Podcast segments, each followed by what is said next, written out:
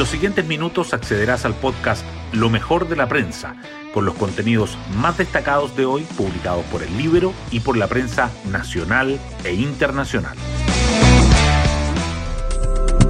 Muy buenos días, soy Ángela del Canto y hoy jueves 9 de junio les cuento que hasta Los Ángeles, Estados Unidos, llegaron las réplicas del acuerdo logrado entre senadores de la DC, de Chile Vamos e Independientes, a quienes podrían sumarse más legisladores. La propuesta, que busca bajar el quórum para reformar la constitución vigente, se convierte en una opción para quienes buscan cambios, pero que no comulgan con el texto de la convención. No me cabe ninguna duda que los partidos progresistas que han impulsado este proceso de cambio no van a estar en esa alternativa, dijo el presidente Boric desde su gira por Norteamérica en un intento por alinear al oficialismo, tal como refleja hoy la prensa. También acapara los titulares complejas noticias económicas. La inflación cerraría este año en 10% y el PIB caerá en 2023, según informó el Banco Central. Las portadas del día.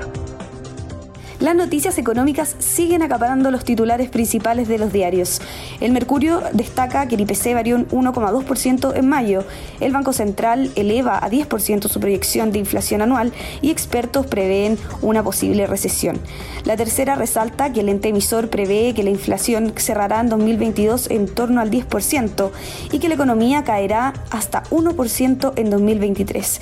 Diario Financiero, por su parte, subraya que el Banco Central mejora el crecimiento para este año, pero abre la puerta de una recesión en 2023. La cumbre de las Américas igualmente sobresale en las primeras planas. El Mercurio remarca que el presidente de Estados Unidos recibe al mandatario de Chile. Biden recalca el sello democrático del continente y pide la cooperación para defenderlo. Bernardo Larraín valora que Boric expresara estas convicciones sobre el libre comercio y la inversión extranjera.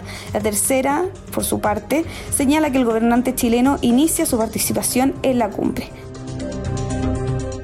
Ambos diarios coinciden en llevar en la portada que el gobierno busca alinear al oficialismo contra la moción de la democracia cristiana para rebajar a cuatro séptimos el quórum de la reforma de la actual Carta Magna tras el respaldo del PS y el PPD.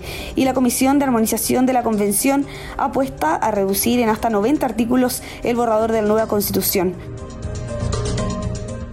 Otros temas que destacamos por la tercera son los sueldos de 7 millones en la moneda, asesores que ganan 10 veces el salario mínimo, además de las lluvias en mayo que mejoran la situación hídrica del embalse El Yeso y condenan a dos acusados por homicidio de menor que recibió un disparo en Encerrona.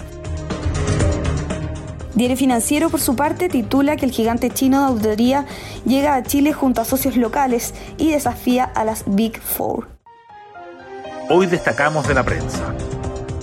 El Banco Central proyecta que la inflación cerraría este año en torno al 10% y que el PIB caería en hasta 1% en 2023. El ente emisor presentó el informe de política monetaria del segundo trimestre, donde subió sus estimaciones para la inflación y bajó su pronóstico para el crecimiento del próximo año. Los economistas en general comparten el escenario que planteó el Banco Central. La OCDE también redujo sus proyecciones para Chile. El IPC aumenta poco más de lo previsto en mayo y la variación anual sigue en máximos de tres décadas.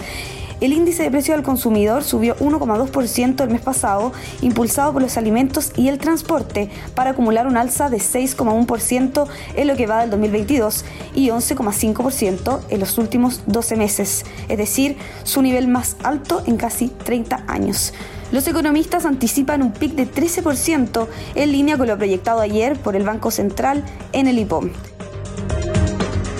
El presidente Boric se reúne hoy con Biden en el marco de la Cumbre de las Américas. La esperada bilateral con el presidente estadounidense ocurrirá en medio de la posición crítica que ha adoptado Chile respecto a la exclusión de Venezuela, Cuba y Nicaragua.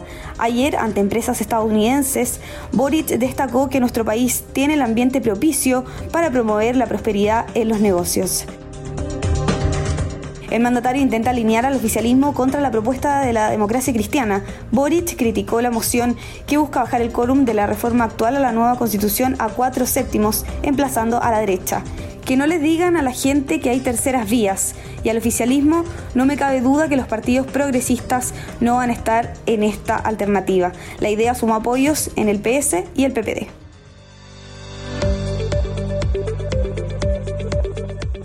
Y nos vamos con el postre del día. Y es que las clasificatorias a Qatar se han robado el protagonismo. En este marco, Ecuador respondió al abogado de Chile y aseguró que todo está en la FIFA, el resto es un circo. El vicepresidente de la Federación Ecuatoriana dice que los antecedentes expuestos por el jurista no son nuevos y agrega que cuatro jueces y dos cortes ya se pronunciaron sobre la nacionalidad de Byron Castillo.